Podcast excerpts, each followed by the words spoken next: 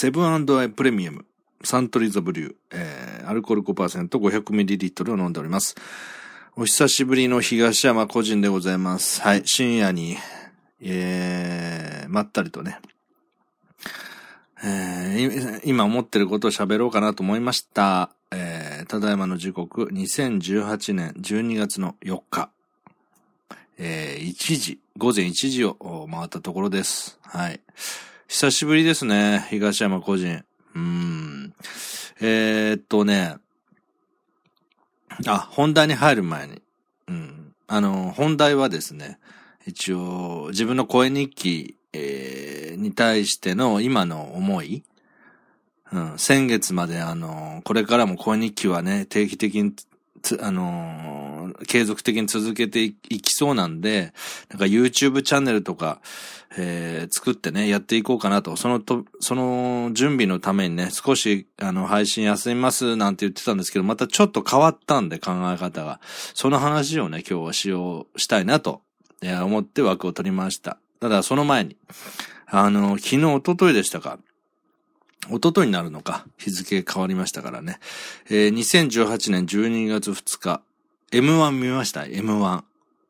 漫才をね、漫才の一番を決める。まもなくあの、今月、東山誠の心は童貞という、えー、配信で、えー、宇宙一しょぼい、えー、歌を決めようっていうのをやるんですけど、えー、M1 はあ日本で一番面白い漫才師を決めようというね、うんまあ、M1 知ってますって知ってるわと。少なくとも、お前がやってるしょぼそんより知ってるっていう、うん、そういう声が聞こえてきますし、僕もそう思います で、M1 見たんですけど、皆さん、み、見た方、ね、見てない方はまあ興味ないよっていう方は聞き流してください。M1 見た方、どうでした？優勝。えっ、ー、とね、結果で言うと、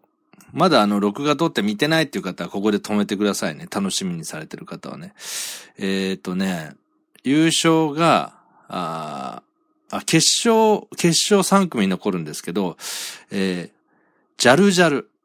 えー、和牛、霜降り明星、うん。この3組だったんですね。で、僕、2組好きな、昔から好きな、コンビが入ってたんですけど、僕の予想に反する結果になりましたね。で、えー、僕、結果的に、えー、霜降り明星、なんかあの、大会最年少って言ったかな、26歳ぐらい。霜降り明星さんが、あの、優勝したんですけど、僕は、和牛、うん、和牛が優勝すると思ってましたし、まあ優勝してほしかったし、僕の中の審査ではね、自称表現者、哲学者、芸術家ですから、そしてお笑いの、えー、お笑いで言うと、コントのユニットね、ツインタワーウィメンってのもやってます。コントの台本も書いてます。その私の M1 の優勝は、ダン、ダントツでというか、和牛です。うん。和牛が本当に素晴らしかった。面白かったし、えー、自分にない、自分では書けないなっていう素晴らしいクオリティの漫才で実際声出して笑いましたしね。で、ジャルジャルは、ジャルジャルも、まあ、コント、もともとコントの人ですけど、あの、も、えー、DVD もね、家に持ってるぐらいコント自体は好きなんです。なんか小学生の発想をきちっと作品にしたような あの、幼稚さがありつつ、えー、クオリティというか、磨き上げる労力は大人だからできるっていうね。まあ、それはお笑いはどこもそうですけど、何でもそうですけど、うん。そ、それをね、なんか徹してる感じ？なんか、ジャルジャルを見ると、なんか、小学校、中学校ぐらいのね、友達を思い出すような、友、男友達の部屋でくだらないね、あの、喋りをして笑ってたのを思い出す空気を、があるんですよ、あの二人にね。で、コントのそのジャルジャルが、まあ何年か前から M1 に出て、で、明らかにその、コントでやっていたようなのを漫才にこう変換してるだけなんで、漫才としてはどうよと。たとえ面白くてもね。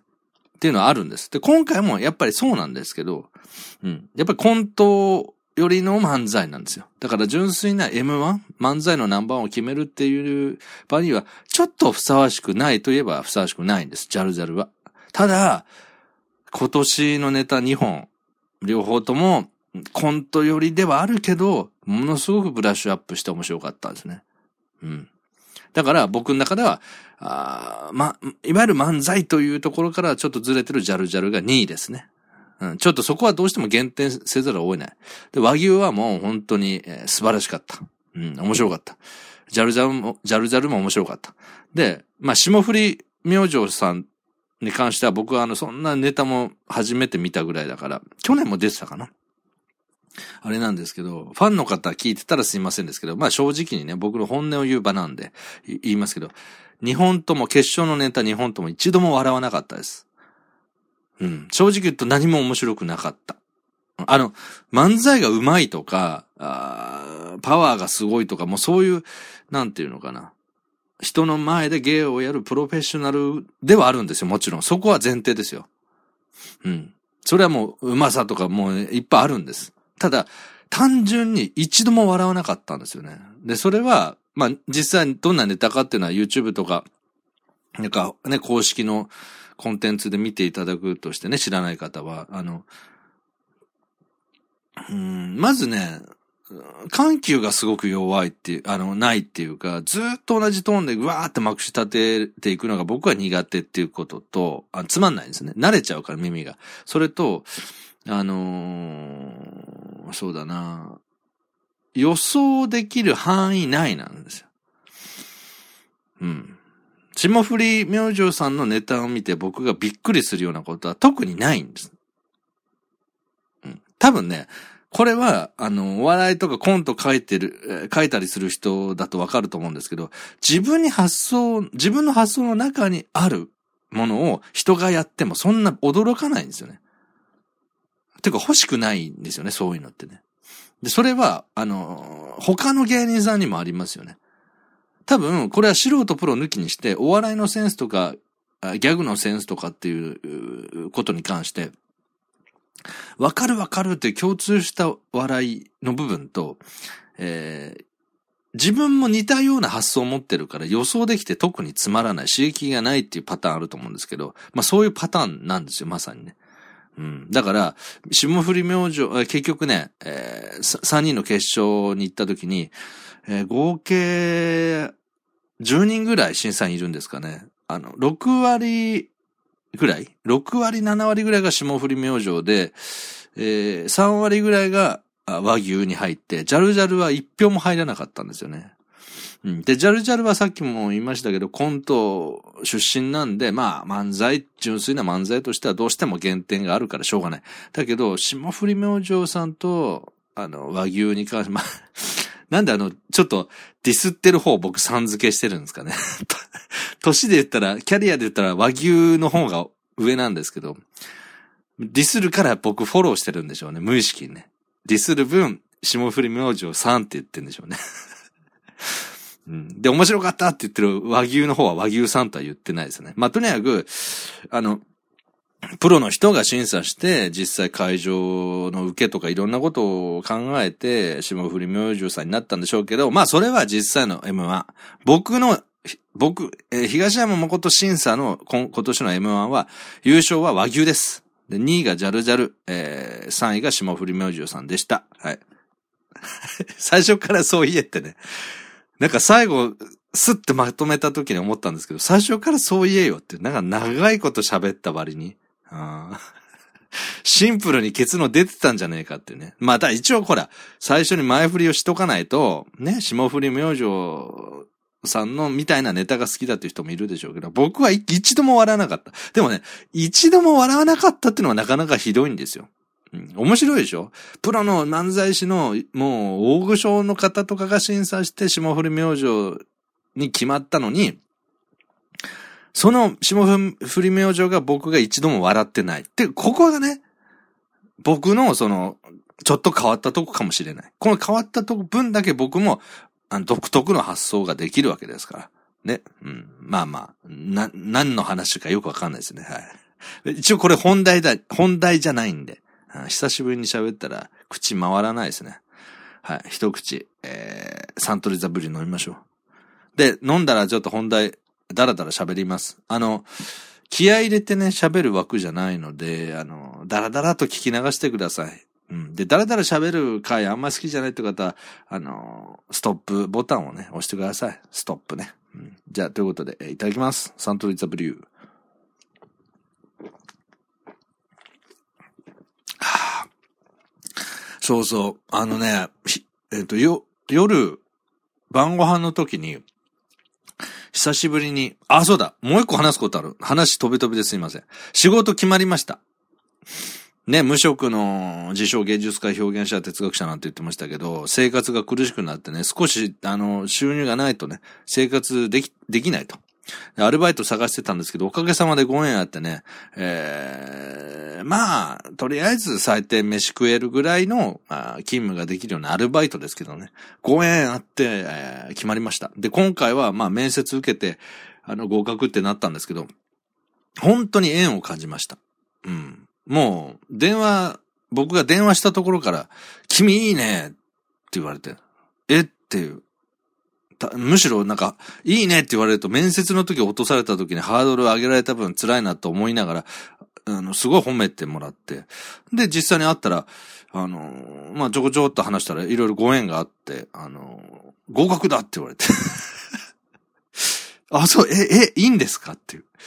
大丈夫ですか？って、僕が言ったぐらい。まあ、とりあえず、それだけ気に入っていただけたということはご縁があったんでしょう。はい。あの、今月のね、えー、中ぐらいから働き出します。うん。なので、とりあえず飯を食うね。飯は食えるという状況にして、まあ、その上で空いた時間ね。まあ、あの、多分そんな、がっつり働くような、あの、時間、アルバイトしないんで、えー、自分のね、えー、作品とかも作っていこうと思ってるんですけどね。はい、一応仕事決まったよって報告です。それと、本題ね。本題入っていいんですか？いいんですよね。すいません。なんか話が飛び飛びで。えー、っとね、本題なんですけど、えー、まあね、先月のあたりで言ってたのが、一応その、流れとして心は童貞というね、最初からやっていた声日記は、ショボソンアワード2018というね、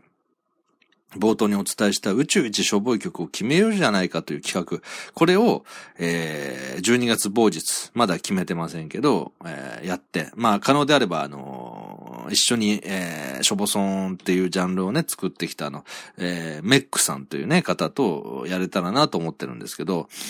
えー、その枠をやったら、まあ一応ここら童貞は終わりかなと思ってたんです。で、その後、まあ引き継ぐように、バトンタッチのように、この東山個人っていうね、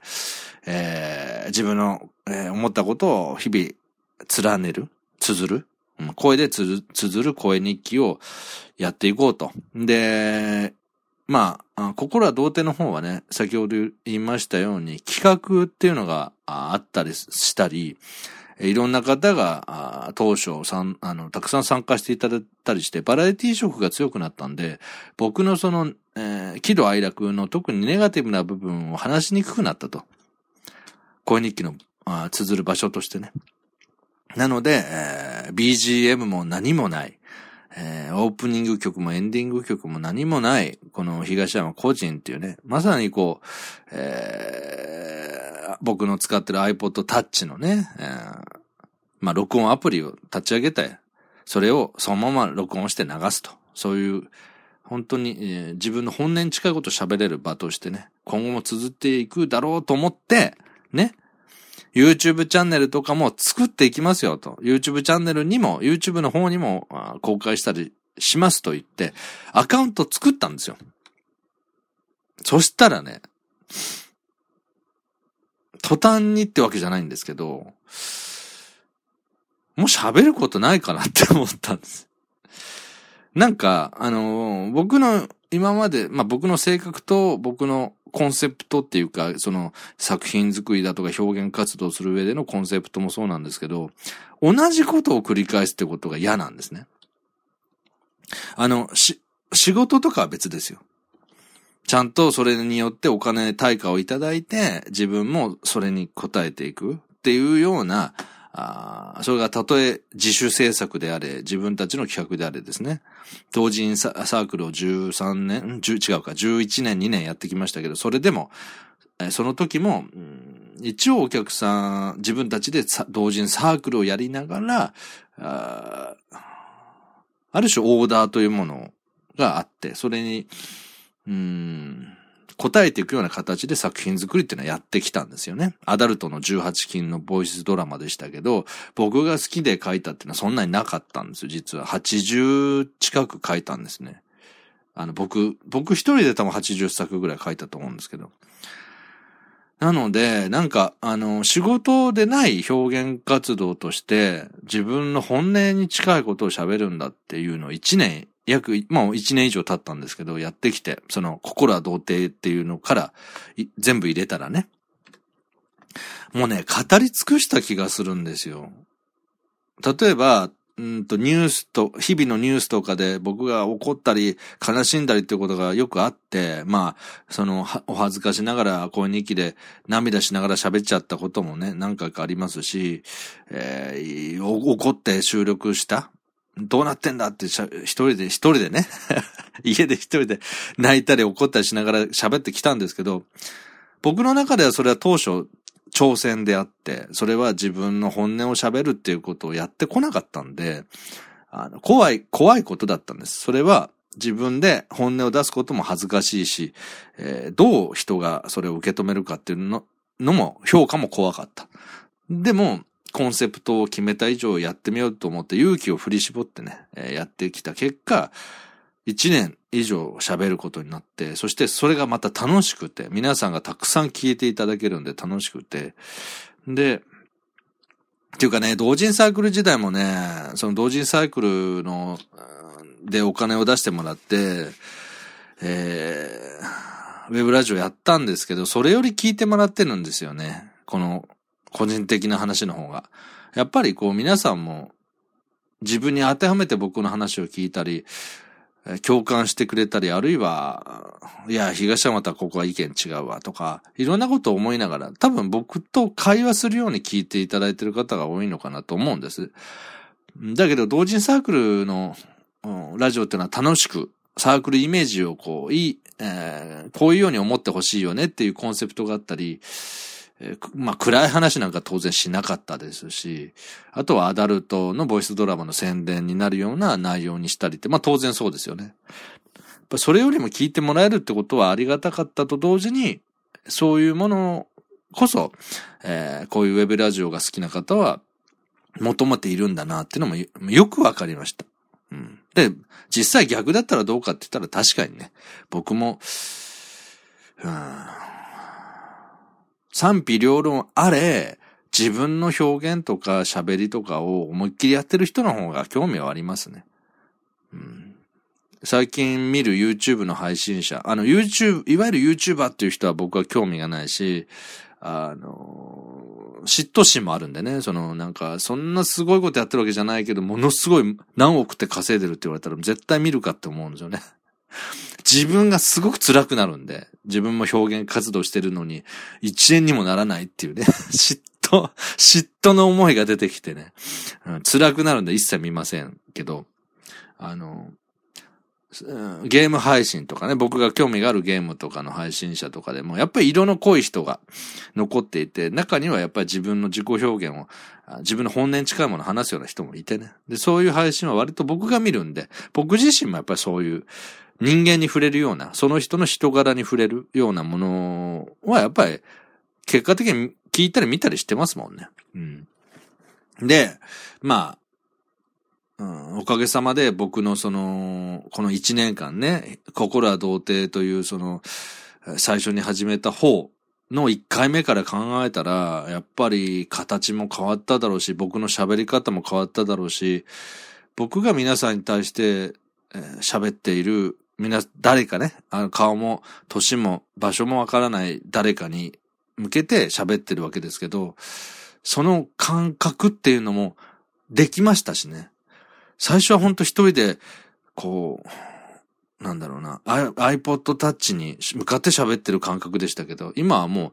本当に顔の見えない誰かに喋ってる、伝えてるっていう風に喋れてるんですよね。で、たびたび言ってますけど、僕はあの、必ずウェブラジオはもう声優さんとも、えー、ラジオの相方、トッシンっていうこともね、ずっとやったり、えー、してきましたけど、必ず相方がいたんですよね。うん。それはもともと僕が自主制作で若い頃にお笑いコンビみたいなのをやってたっていうのもあるんですけど、一人で喋るってことが自分の中で選択肢なかったんですね。で、まあ、その一人で喋るってことも一年やれて、ああ、なんだ、あの喋ったら喋れるもんなんだ。うん。一人で喋るってもう絶対無理と思ってたけど、もう、もういいよってくらい喋るなっていうね、自分に対して。そういうのもすごく勉強になりました。うん。なんかもしね、ウェブラジオであの、一人喋りとか無理っていう方はね、ちょっとやってみたらいいですよ。僕も無理と思ってやってたけど、慣れたらね、むしろ一人の方が気を使わない分ね、あの、自由にデザインできるんで、楽といえば楽なんですよね。あの、パートナーがいると、やっぱりそのパートナー、あるいはパートナーが変わる場合は、歩調を合わせるっていうことが必要になるし、気は使うんですよね。もちろんそれによって相乗効果があるから、一人よりも楽しい面もある。ただデメリットとしてはやっぱりこう、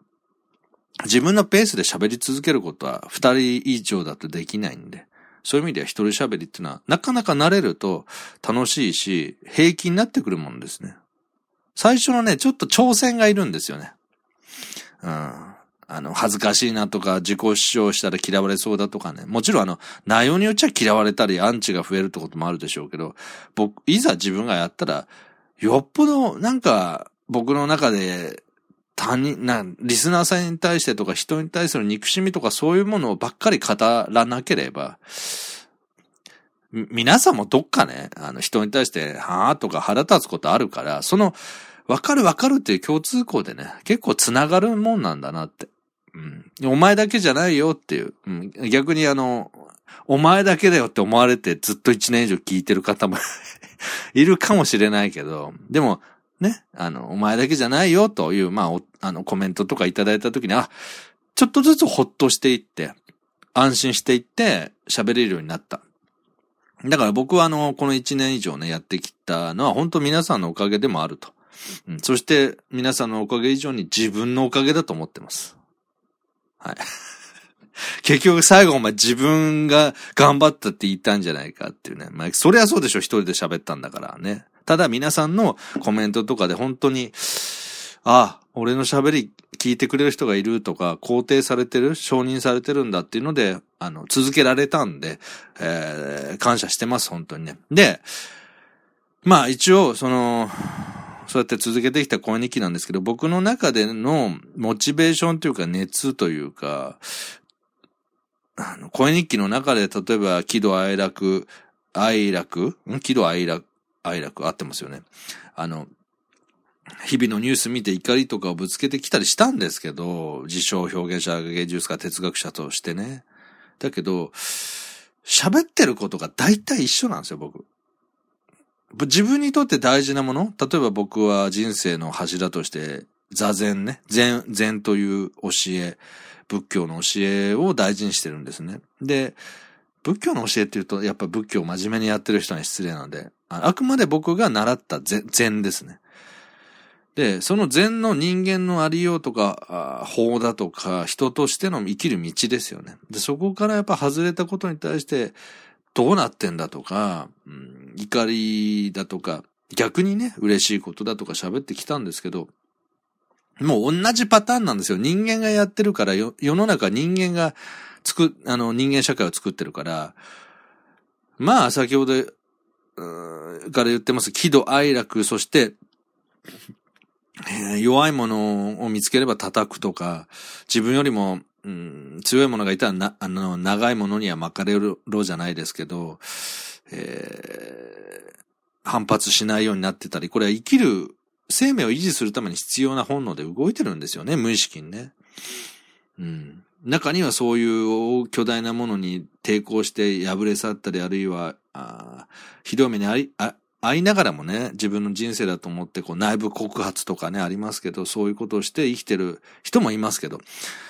あのー、いろんな人間模様っていうのはやっぱパターンがあって、で、結局話題、話題とか内容は変わってるけど、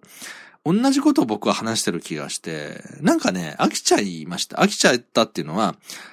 いわゆる飽きちゃったじゃなくて、あんまりこっから先喋ることって意味ないなって僕はなんか思っちゃったんですよ。それで、あのー、更新がやっぱり減った、減ったっていうか、そんな喋る気がしなくなったっていうのと、うーん、喋りの技術を磨くとか、普段から喋ってないとやっぱ喋りって下手になると思うんで、そういう場としてはすごくいいんですけど、これまでのように喋ろうかっていう気はな、もうなくなりました。で、これは、あの、それだけ吐き出せたんだと思います。一人で喋る。まして本音に近いこと喋る。すごく僕にとっては、もうもともとね、どっかでも言ってましたけど、あの、言ってきましたけど、気が弱い人間なんで、すごく怖いこと、それが慣れてきて、皆さんに承認され、承認されたかどうか置いといて、皆さんが聞いてくれるってことは僕にとっては承認なんで、その中で、えー、本当にこう、強い自分っていうかな。一人で自分の言いたいこと言うんだ。俺は表現者だ、哲学者だ、芸術家だ、何が悪いと。俺、俺の基準で世の中ぶった切ったら、みたいな。それは本当に強くなりましたよね。あの、もちろん気合を入れてうわーって言うんじゃないんですよ。言、言いたいことは言いますよ。うん。皆さんどうですかだけじゃなくて、それはもう賛否、両論あっていいし、うん僕は喋るということ、意見を言うということが、それは表現活動だと思ってやってこれたんですよね。うん、だけど、まあ、仕事でもない、趣,、うん、趣味といえば趣味なんか、僕は趣味って言葉が好きじゃないから、昔から。うん、趣味っていうのはやっぱり消費っていう面が強い、強くあるので、昔ね、あの、僕があの、お仕事一緒にしてくださった方にね、まあ僕はその方のこと好きだったんですけど、その方が趣味っていうふうにその僕の活動を表現したために悪気なくですよ。ものすごいブチ切れちゃって関係壊したことがあったんですよね。それぐらい僕はあの、その趣味っていうのは、あの、楽しくするもんで、僕はこれは戦いの場なんです。むしろ趣味どころか戦場なんですよね。戦うことが趣味なんですねって言われたら受け入れられるんですけど、単に趣味って言われると嫌なんですよ。うん、例えばこの声日記を更新することで1本、えー、まあ例えば2000円でももらえるって言ったら僕の中ではやりがいがあるけど、特にお金もなく、お金をもらえるわけでもない仕事ではない場所で自分の自己表現をしていく純粋な思いを語るって意味では多分語り尽くした。うん自分が喋りたいから喋るんだっていう意味では、喋り尽くした。一回吐き出したんでしょうね。なので、こっから僕がいくら喋っても、僕の中では同じことの焼き増しに感じる。喋りとしては、この、喋りが、話術が上手くなるってことは絶対あるんですよ。これはもう毎日喋ってる人にはかなわないですから、喋りって。ただ、話題だとか、本当に自称表現者、哲学者、芸術家って言ってる人間、東山誠が、わざわざ、えー、声日記として喋ることってもう、今は、この今ね、2018年12月4日のこの心境としては、もう一回、中空っぽになったかなと。うん。ネタはいくらでもあるんですよ。あの、それこそヤフートピックスから喋ること喋ればいいんですから。だけど、意味ない、ないんですよね。うん。仕事じゃない限り。自分の純粋な思いで、一人で本音に近いことを喋るんだっていうことで言えば、一周回ったってことですよね。だから、僕の伝えたかった思いだとか、皆さんどう思いますかとかっていう問いかけだとか、考え方、全的な考え、僕の全的な考え方だとか、そういうものはもう十分喋ったっていうことだと思いますね。なので、ちょっとね、あの、YouTube チャンネルのアカウントを東山個人っていうのを取ったんですけど、うん、東山個人も多分30本近くあるんですよね。だけど、うん、気が変わらなければ上げないでそのまま消しちゃうかもしれません。で、うん、そうだな。心は童貞の方ね。の、ショボソンアワード2018が終わったら、一旦、あのー、僕の中で、声日記っていう形で喋るってこのスタイルは終わっていいかなと思いました。うん。終わっていいかな。最終回とかはしませんよ。あの、僕も先ほど言いましたけど、純粋に僕は喋りたいと思ったら喋りたいので、その時はまた心は、あの、心はじゃない、えー、東山個人で喋りたいと思います。だから、終わるとか終わらないじゃないんですけど、うんずっと喋ってきたトーン、トーン、僕の中のテンションはもう終わったなっていう感じです。なので、えーとりあえず残り2枠か3枠ぐらい、2枠ぐらいですかね。その、最初からやってきたショボソンアワード2018っていうね、企画がある、心は童貞。それは間違いなくやるんですね。約束してきたので。そして皆さんにやるという前提で参加してくださってきたので。だけど、まあ、声に来てるスタイルはもう、一旦ちょっと終わって、で、またやりたくなったらやります。うん。そんな風に思ってます。これも僕にとっては本音に近いことを喋るっていうか本音なので、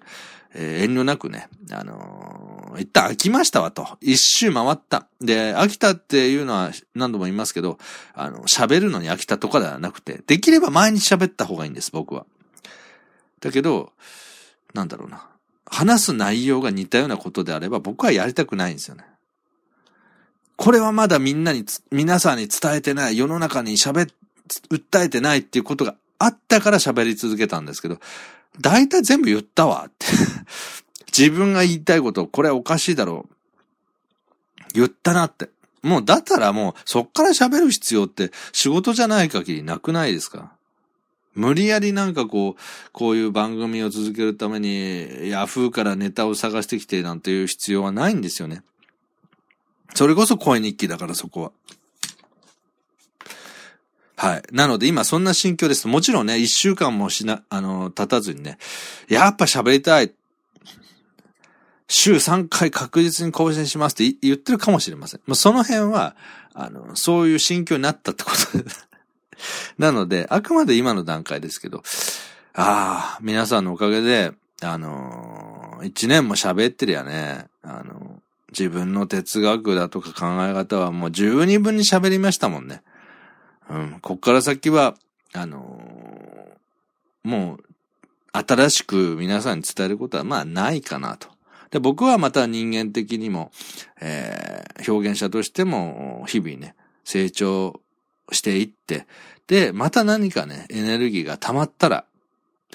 えー、それを喋りたいっていう、喋るという表現でやりたくなったら、また、あの、うわーっと更新したりするかもしれませんね。うん。とりあえず、今のところそんな心境でありますよというのは、あ一度喋りたかったんですよ。ただね、あの、まあ、一応、アルバイトというかそういうのも決まったりして、ぼーっとする中で、あの自分にとって、こう、声に来て何かななんて、ぼんやり考えながら、あの、ん？一週間、十日ぐらい過ごして特に考え方が変わらなかったんで、あ、一旦これは、あ全部吐き出しましたよっていうのを伝えるべきだなと思って枠を取りました。はい、ということで、なんだかんだ長くなりましたね。はい。